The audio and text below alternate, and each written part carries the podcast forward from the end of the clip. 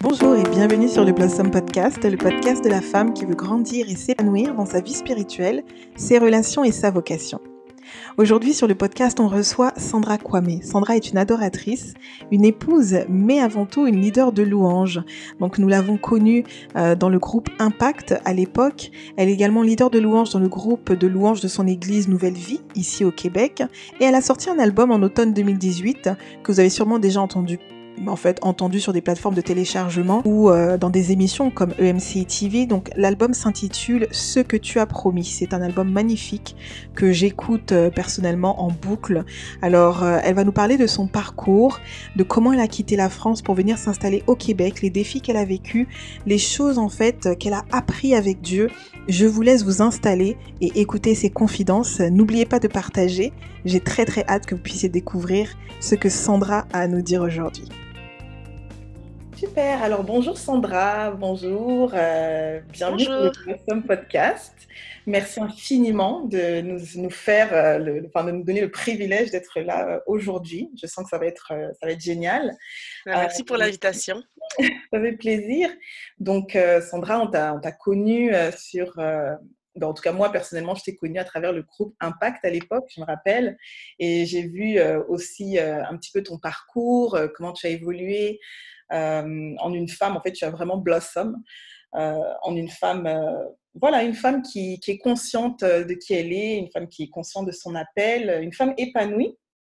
Et est-ce que tu peux nous, parler un petit peu de comment tout ça a commencé? Je sais que tu es née dans une famille chrétienne, donc tu as été assez, ben, assez tôt, si je peux dire ça comme ça, dans un, environnement en fait d'église. Je sais que tes parents en fait sont, sont, étaient très impliqués euh, en fait, dans ton église à l'époque. Comment ça, ça, ça s'est passé un petit peu? Oui, alors effectivement, euh, donc j'ai grandi dans une famille chrétienne. Mon père était, euh, enfin, il est toujours, mais mmh pasteur. il a il n'a pas été le pasteur principal, mais a toujours fait partie de l'équipe pastorale, donc les anciens, le la conseil d'administration et tout ça. Donc je l'ai toujours vu très très impliqué dans l'Église. Puis à côté de ça, il était également leader de louanges. Euh, ma mère aussi euh, chantait à l'église. Ils ont fait partie de la chorale et tout ça. Donc, avec toutes les activités qu'ils avaient, euh, très tôt, d'aussi loin que je me souvienne, on a toujours été amenés avec eux dans toutes les activités qu'ils faisaient à l'église et à l'extérieur aussi dans, dans les activités qu'ils avaient euh, autour de ça. Euh, ils, participaient au Gédéon, donc c'était euh, de l'évangélisation. Ils, mmh participaient également au rassemblement de jeunesse à l'époque qui s'appelait le CIGEM et tout ça. Donc très très petite et très tôt, on a été immergés là-dedans. Donc c'est sûr qu'au début c'était l'école du dimanche, c'était tous les enseignements. On prenait aussi des temps de, de lecture de la Bible et de louange avec ma avec ma famille. Et puis c'est vers l'âge de 14 ans, lors d'un rassemblement justement euh, de jeunesse en 2003, que là j'ai vraiment eu cette rencontre avec, euh, avec Dieu et que j'ai donné ma vie à, Jésus à ce moment-là. Donc malgré que j'étais née dans une famille chrétienne, il a, fallu aussi que moi je prenne la décision que c'était plus de suivre euh, mes parents, mais que c'était moi aussi maintenant je voulais vivre quelque chose avec Dieu, puis je choisissais de bâtir ma propre relation ma propre foi. Mmh super.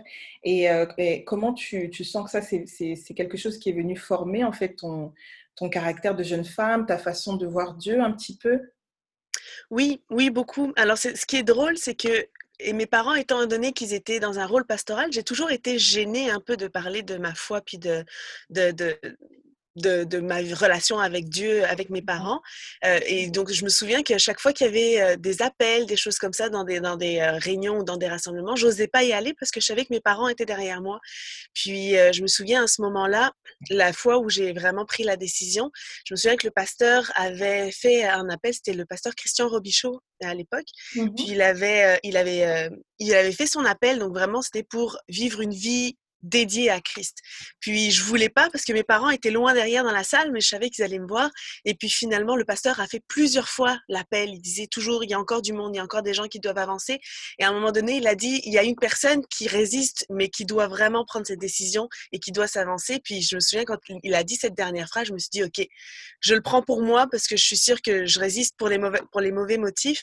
Et à partir de là, ben, c'est sûr que j'ai vraiment senti quelque chose de différent parce que je venais vraiment de faire une rencontre rencontre avec Dieu, puis je comprenais maintenant c'était quoi son amour, je comprenais c'était quoi sa, sa, volonté, de, de, pouvoir enfin construire quelque chose et puis de, de ben c'est ça, d'avoir sa vie en moi, puis d'avoir de ressentir son esprit.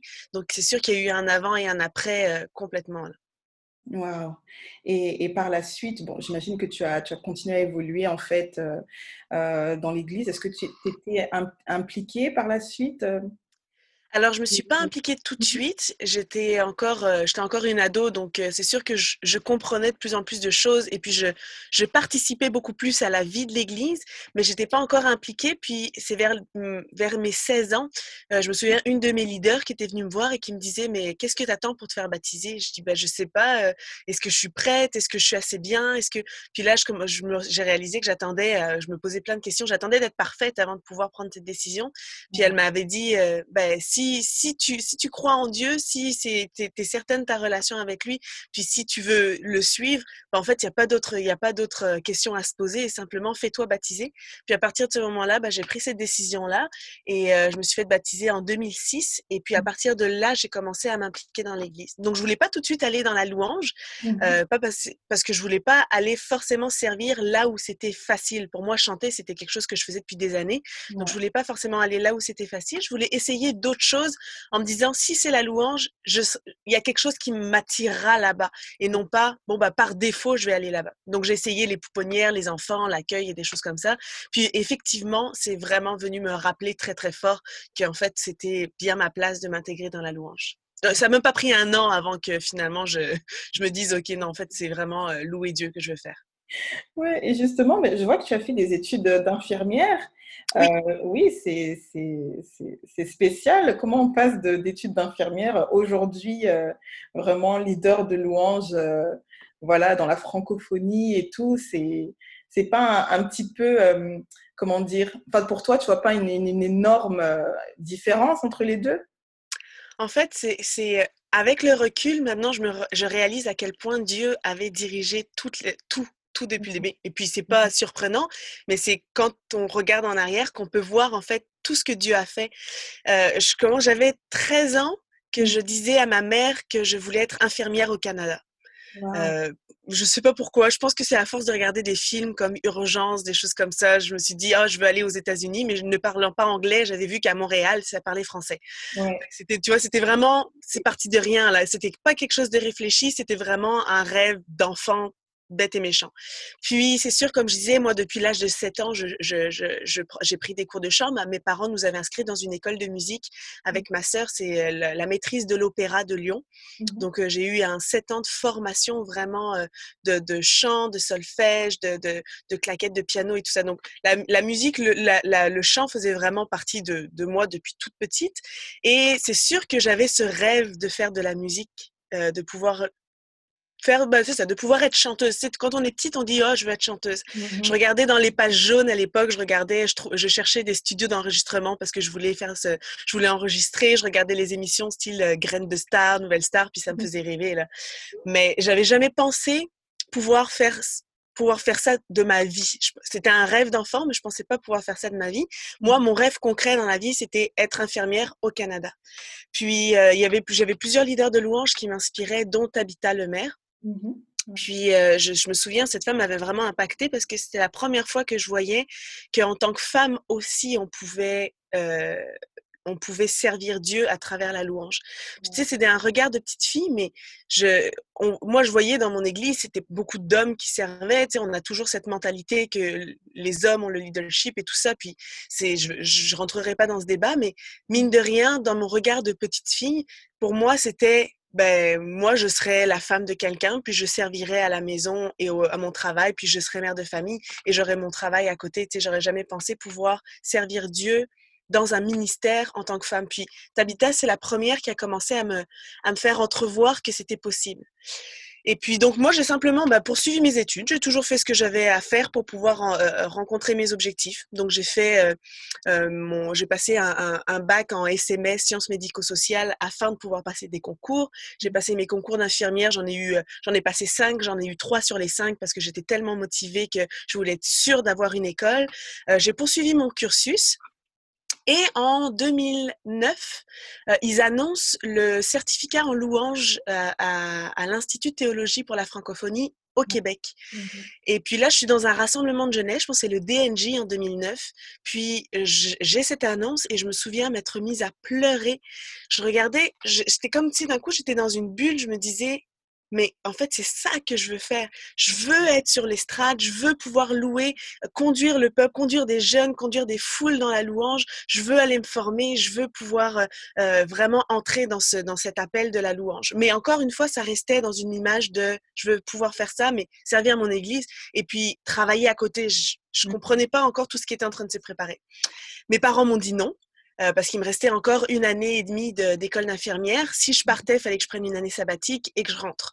Donc là, ils m'ont dit, c'est pas c'est pas le bon moment. Nous, on est d'accord pour que tu fasses une école biblique, mais une fois que tu auras fini tes études. Et puis un an plus tard, un été, je rencontre un ami qui me dit qu'il refond le, certificat en louange en 2011. Puis là, en fait, ça tombait parfaitement parce que je finissais mes études d'infirmière en, en novembre 2010. Le certificat commençait en septembre 2011. Ça me laissait un an complet pour pouvoir mettre de l'argent de côté et de pouvoir ensuite payer tout ce qu'il fallait euh, pour pouvoir aller me former. Donc là, euh, j'ai fait toutes les démarches aussi pour l'école. Je me suis dit, je vais, euh, j'ai passé les auditions, j'ai mis de l'argent de côté, j'ai payé, j'ai fait les démarches pour les Tout a fonctionné. Donc là, bah, en septembre 2011, je suis partie me former, mais moi, dans ma tête, encore une fois, je me formais pendant une année, je, et puis ensuite, je rentrais et je reprenais mes activités. Puis c'est là, en fait, où j'ai commencé à comprendre que le plan de Dieu était différent et que il pouvait y avoir quelque chose qu'on appelle un ministère dans la louange, un appel, une, la volonté de Dieu mmh. pour ma vie. Et c'était des termes que je connaissais pas vraiment et que j'ai appris sur place. Et c'est vraiment Dieu est venu me parler pendant cette année-là de toutes sortes de manières. Il est venu me parler personnellement, il est venu me parler à travers sa parole, il est venu me parler à travers des leaders comme Sébastien Korn, David Potier. Euh, la mmh. première fois qu'ils m'ont vu faire la louange, ils sont venus me voir en me disant on veut investir en toi, on croit en toi, on croit au ton potentiel et on croit en, en, la, en la faveur que Dieu a mis sur ta vie. Et à partir de là, ben, j'ai commencé, j'ai continué ma formation, puis euh, j'ai décidé de rester au Québec et de faire le cursus de trois ans au lieu de faire juste un an, donc de faire la licence, ce qu'on appelle un baccalauréat ici. Et donc, euh, j'ai fait mon, baccalauréat, j'ai poursuivi et c'est là et Dieu a ouvert des portes incroyables comme euh, rejoindre le groupe Impact avec mmh justement Sébastien Korn, commencer à l'idée à l'Église Nouvelle Vie et tout ça. Et en fait, les trois ans, Mmh euh, je pouvais pas les financer. Moi, j'avais juste un an de, de, financement pour euh, mon certificat. Et à chaque été, donc au mois de mai, la session finissait, je réécrivais à mon ancien employeur en France. Il me prenait. Je rentrais en France l'été. Le lendemain que j'atterrissais, je recommençais à travailler et j'avais un travail à temps plein pour tout l'été. Et ce qui me permettait en quatre mois de mettre un maximum d'argent. Puis en plus, avec infirmière, c'est pas compliqué de faire des heures supplémentaires. Il y a tellement de besoins que je faisais un maximum, un maximum d'heures. Je travaillais 60 heures par semaine. Là, j'étais vraiment, vraiment intense. Mais en quatre mois, j'arrivais à mettre de l'argent pour pouvoir vivre ensuite un an à l'étranger et à payer mes études et à repayer mon loyer et tout ça. Donc vraiment, quand je dis que en regardant en arrière, j'ai vu la main de Dieu, c'est que le fait d'être infirmière, c'est ce qui m'a permis en fait de pouvoir vivre tout ce que j'ai vécu jusqu'à maintenant parce mmh. que c'est le, le, travail. Il y avait tellement des besoins en tant qu'infirmière que j'avais pas besoin de faire des démarches. Je réécrivais à l'hôpital, ils me prenaient tout de suite, puis je remplaçais toutes les infirmières qui prenaient des vacances l'été. Et puis c'est ce qui m'a permis aussi de pouvoir me trouver un travail ici sur place. J'ai pas exercé dans les hôpitaux, mais je, je travaillais dans un centre, euh, dans un dans un truc de pharmacologie où j'étais infirmière représentante pour le médicament auprès des médecins et des patients. Fait que finalement, en fait, tout mon travail m'a permis de pouvoir vivre et financer tout ce que j'ai fait, tout mon parcours pour pouvoir ensuite maintenant être dans le ministère à temps plein. Et finalement, je me suis retrouvée à être infirmière au Canada. Donc en gros, c'est ça mon parcours. Et est-ce que c'est quelque chose que tu as aimé, infirmière au Canada? Comment tu as trouvé ça? Bah oui, mais en fait, finalement, je, je, me suis retrouvée, je suis infirmière de diplôme, je vis au Canada, mais j'ai jamais ré, vraiment ah, euh, réexercé à l'hôpital, à part le, le travail que j'ai fait pendant cinq ans où euh, j'étais représentant. Mais c'était génial parce qu'en fait, c'était un travail que je faisais de la maison. Je travaillais de 9h à 5h, alors qu'en général, en, en tant qu'infirmière, tu fais des horaires vraiment compliqués. Mmh. Mais ça m'a permis ensuite, avec cet horaire-là et ce, et ce rythme de travail-là, de pouvoir avoir tout le temps nécessaire pour pouvoir m'impliquer à l'église, pouvoir euh, être impliquée les fins de semaine semaine, les soirs de semaine. En tant qu'infirmière, tu travailles un week-end sur deux, tu es, vraiment fatiguée émotionnellement, physiquement. J'aurais pas eu la même énergie et le même temps pour pouvoir me consacrer à mon service dans l'église. Et puis mmh finalement, en fait, j'ai trouvé ce travail grâce à ma formation, mais ce travail m'a permis de pouvoir vraiment continuer ma formation de ministère de louange à l'église et de pouvoir m'y investir à fond. Donc vraiment, c'est en tout cas Dieu, il, est incroyable. Il, appointe tout, il, met tout en place pour que son plan à lui puisse s'accomplir. Et puis en fait, en étant juste obéissant et en faisant ce que lui nous demande de faire, ben, tu vois à quel point il est capable d'orchestrer les choses parfaitement. Puis c'est juste beau de voir ça. Magnifique. Hein. Mmh. Vraiment magnifique. On voit comment il est fidèle, on voit comment il a pourvu en fait à chaque étape. Et parfois aussi, on peut se dire, en fait, Dieu a différentes façons de pourvoir. Hein. Parfois, on, peut se dire que bon, euh, pour certaines, ça va tomber du ciel ou je sais pas, mais ça a pris que toi, ben, quand tu rentrais euh, euh, en France durant l'été, ben, tu allais travailler, tu vois. Et je trouve ça vraiment super. Je, mmh. je, mmh j'essaie de faire attention dans mon discours. Je veux pas qu'on croie que c'était facile parce que vraiment, ça a été, ça a été ça a été beaucoup, beaucoup ça a été beaucoup de, de, de, de difficultés puis de défis. Euh, c'est sûr que je passe pas mon temps à, parler de ça, mais euh, je veux dire déjà ne serait-ce que de quitter ma famille, ça a été déjà vraiment quelque chose de, vraiment difficile pour moi. Ma famille, on est quand même assez proches.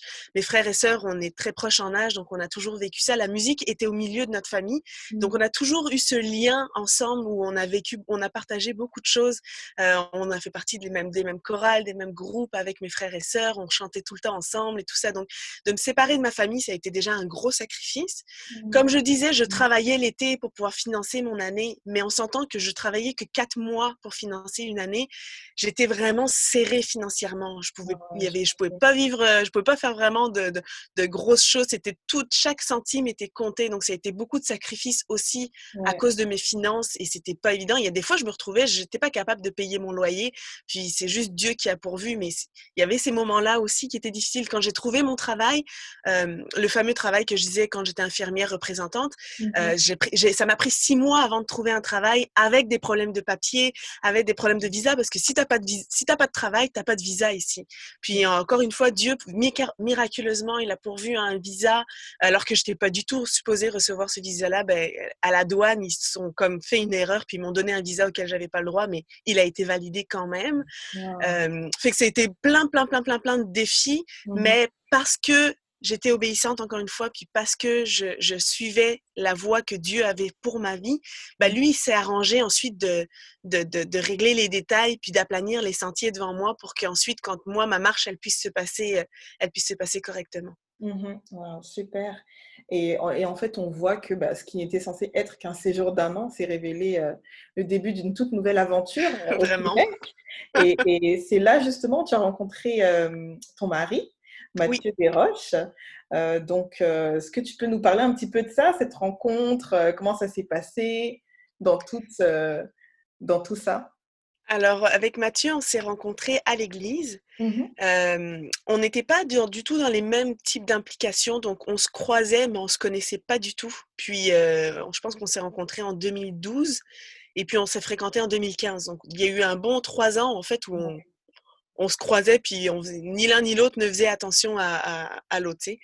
Puis euh, encore une fois, je encore une fois, avec le recul, on voit que, c'est Dieu qui a, fait les choses, mais mmh c'est drôle parce que déjà de son côté à lui, euh, il est parti faire un voyage humanitaire en Haïti. Mmh Et quand il est, en fait, il est tombé en amour avec la culture afro euh, antillaise et afro-haïtienne avec la culture un peu black comme on dit. Le mmh. fait que ça soit toujours rythmé que ça soit festif que ça soit la joie que qu'il y ait beaucoup de musique on aime qu'on aime on aime vivre on aime danser on aime on aime s'ambiancer un petit peu. Puis il a il a vraiment aimé cette culture là et quand il est rentré d'Haïti il a dit il a il a toujours dit à sa famille et à ses amis qu'il voulait épouser une africaine. Wow ça, c'est vraiment quelque chose. Puis quand on voit Mathieu, on ne pourrait pas deviner que c'est quelqu'un qui, qui, a, qui aime euh, se lâcher. Puis, il, est, il est très sérieux, très dans ses affaires, très concentré, très, mmh euh, très droit et tout. Donc, euh, c'est même moi, quand je le voyais, pour moi, c'était comme... Ben, ça ne doit pas être le genre à aimer la folie, mon, type de personnalité qui est mmh complètement à l'extrême de lui. Donc ça, c'est pour, pour lui. Puis pour moi, je dirais que j'avais beaucoup de critères critère pour mon mari inutile. tu sais, je veux qu'il soit sociable, je veux qu'il soit comme ci, je veux qu'il soit comme ça. Puis pendant ma formation, Dieu est venu travailler un petit peu mes critères, puis est mmh venu complètement changer ma liste. Puis ma liste est devenue que je voulais un homme de prière. Je voulais mmh. un homme qui combat dans la prière, là, qui, qui, qui aime vraiment ça. Je voulais pas juste un chrétien qui vient le dimanche puis qui fait sa vie à côté. Je voulais quelqu'un qui aime servir l'Église, qui aime s'investir dans l'Église. Mmh je voulais quelqu'un qui avait une passion, pas forcément dans la musique, mais qui avait une passion dans quelque chose que je pourrais l'encourager de la même manière que lui pourrait m'encourager dans la mienne. puis, tu vois, c'était, c'était devenu des critères simples comme ça. Et puis, en fait, on s'est, on, on a eu un projet avec, un, avec euh, Jean-Philippe Baudry, qui était le pasteur de Impact à l'époque. Impact, c'est la jeunesse de mon église. Et euh, il nous avait parlé d'un projet, puis il m'a rencontré individuellement, puis il m'a dit ben, Je veux qu'on fasse ce projet-là. Et j'ai une troisième personne, ce sera Mathieu Desroches. Et voici pourquoi je veux que ce soit Mathieu. Il a commencé à, dépeindre toutes les qualités de Mathieu. Et en fait, chaque truc qu'il disait commençait à, euh, correspondait à ma liste. Et, et, moi, dans ma tête, je me suis dit, ah ben j'ai hâte de commencer le projet, mais j'ai surtout hâte de pouvoir rencontrer Mathieu Desroches. Donc là, on a commencé à parler suite au projet. On a parlé peut-être quoi, une semaine, on a commencé à échanger. Je lui écrit sur Messenger et tout ça pour dire, ah bon, bah, j'ai hâte qu'on commence. Et puis au bout d'une semaine, il m'envoie un message pour me dire écoute, je veux qu'on arrête de se parler, je suis pas prêt pour ça. Euh, je, dois, je suis en train de finir mes études, je dois prendre une décision entre travailler ou être dans le ministère. Je, mmh. veux commencer des études à ETS, je dois quitter chez mes parents et me prendre un appart. Il dit j'ai pas le temps de parler avec une fille. Puis moi, là, à ce moment-là, je suis comme mais c'est parce que j'ai rien demandé, je t'ai pas demandé de sortir. Je, tu sais, je voulais juste apprendre à te connaître parce qu'on va travailler ensemble. Mmh mais lui, je pense que déjà, de son côté, il savait que si on commençait à parler, ça, ça, pourrait aller plus loin. Moi, je le connaissais pas assez pour me dire ça.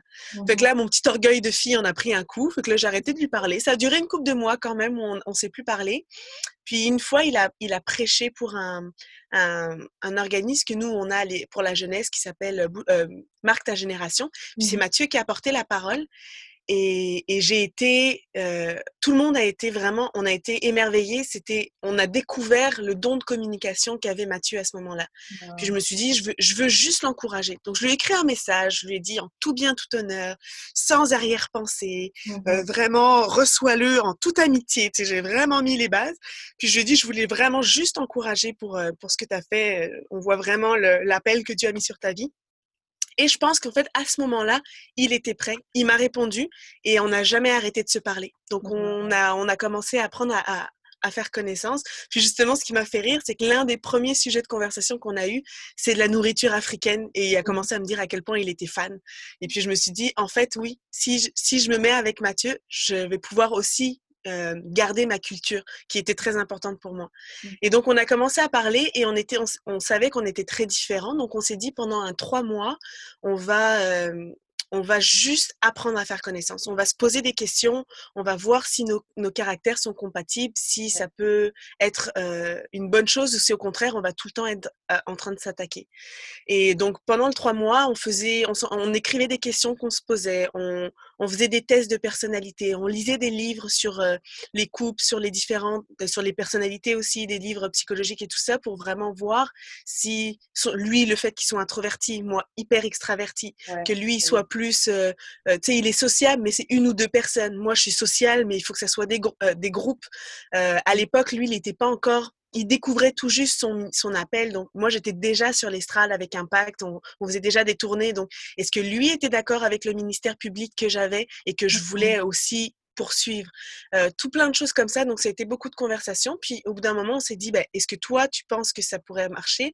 Est-ce qu'on est, d'accord? Est-ce que si est-ce qu'on se dit, bon, bah, dans ce cas, on, on, s'en va pour se mettre en couple, puis pour construire quelque chose sur de la longue durée. On ne voulait pas s'amuser. Moi, j'avais déjà 26 ans, là, ce n'était pas pour perdre mon temps. Mmh et puis finalement, quand on a pris la décision de se mettre en couple, et ben après huit mois, je pense un mois après, je le présentais à ma famille en France. On allait, on allait le j'allais le présenter. il me demandait un fiançailles. Donc quand on s'est mis en couple, huit mois après, on, on s'est, on s'est fiancé, puis huit mois après, on s'est marié. Donc ça a été ensuite ça a été très rapide, mais on avait on avait vraiment beaucoup discuté mmh pour, pour, pour être sûr que ça fonctionne. Mais après c'est pour ça que c'est allé vite. Ouais, et je crois que c'est important aussi. Hein. Parfois, on met pas assez l'emphase là-dessus, le fait de bah, d'apprendre à se connaître, euh, de voir s'il y a cette compatibilité et tout. Et j'aime aussi ce que tu as partagé, Sandra, parce que euh, ça montre, en fait, bah, surtout pour les femmes célibataires, l'importance de ne pas être fixée sur des critères qui, parfois, euh, peuvent être un petit peu superficiels aussi. Tu vois, donc toi, tu as su en fait passer outre et on voit dans tout ça comment Dieu a tout orchestré sans qu'il n'y ait eu besoin de forcer les choses ou de, Exactement. de, se placer là pour, pour être choisi ou quoi que ce soit. Donc c'est vraiment intéressant, j'aime beaucoup.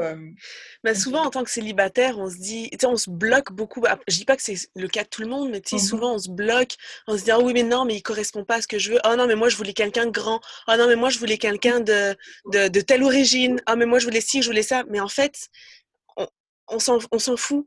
je veux dire, Dieu, quand mmh. il, il, appointe la personne, il va la pointer dans tous les détails. Oui, il y a des choses à travailler et oui, nos différences de caractère se voient encore dans la vie de tous les jours, puis c'est des choses qu'on apprend encore à travailler.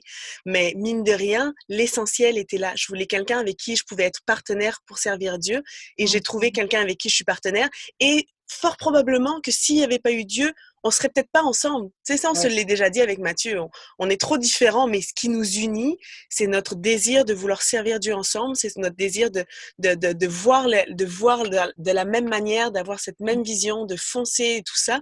Et, et finalement, en fait, c'est le meilleur partenaire que j'aurais pu voir. Il comble tous mes défauts Mmh. Euh, manque d'organisation, le manque de, de, mon mmh. côté procrastination, mon manque des fois de sérieux. Tu sais, quand on est, quand on est extraverti, des fois, on s'éparpille de tous les côtés. Lui, il me Et puis finalement, moi, c'est la, la, même chose de, la, de sa manière. Je l'aide à sortir de sa grotte. Je l'aide à, à, à, à, prendre du plaisir, à s'amuser, à pas juste toujours travailler.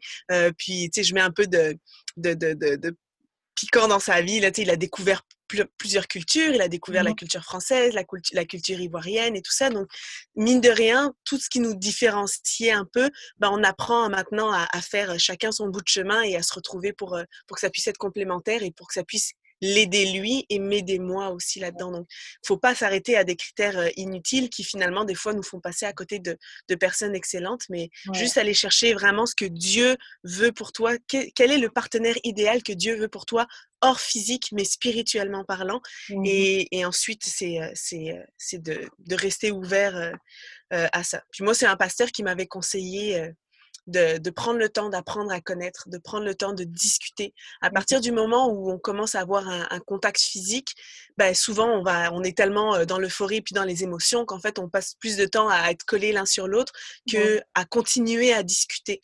Fait que c'était lui il nous avait vraiment conseillé de faire ça, de, de pas mettre les émotions tout de suite, pas mettre le, le, le les, les, les, les, enlaçades et tout ça, mais de mmh vraiment toujours continuer à discuter tant et aussi longtemps qu'on qu'on n'a qu'on n'a pas les réponses à nos questions. vraiment, donc vraiment apprendre à se connaître. Euh, et oui, on voit vraiment aujourd'hui que vous êtes vraiment complémentaires. Hein, ça, ça, ça, se voit. Vraiment euh, différent et vraiment complémentaire. vraiment. Et donc, en fait, Sandra, tu as un parcours, euh, moi, ce que je retiens, c'est vraiment un parcours d'obéissance. Et, et où tu as vu la fidélité de Dieu en fait à chaque étape. Et qu'est-ce que tu dirais à la jeune Sandra, la, Sandra qui avait peut-être peur en fait il y a quelques années, euh, la Sandra qui avait bah, peut-être peur d'obéir à un moment donné ou qui, justement qui devait faire ce qui voyait ces sacrifices-là qu'elle qu'elle était appelée à faire? Euh, Je dirais euh, déjà de ne pas s'inquiéter. Mmh et aujourd'hui, c'est devenu un de mes, de mes versets phares et mon credo là, de, de ne pas s'inquiéter parce que quand, quand c'est entre les mains de Dieu, il n'y a rien qui peut, il y a rien qui peut faillir. Dieu, il, Dieu, il rate pas là, tous les projets. Là. Il, il, au contraire, c'est toujours, quand c'est entre les mains de Dieu, il y a toujours Tu es, sûr que tout ce qu'il promet, il va l'accomplir. Puis c'est pour ça que mmh c'était d'ailleurs le titre de, de, de, de, mon, de mon album, parce que c'est vraiment quelque chose que j'ai vécu.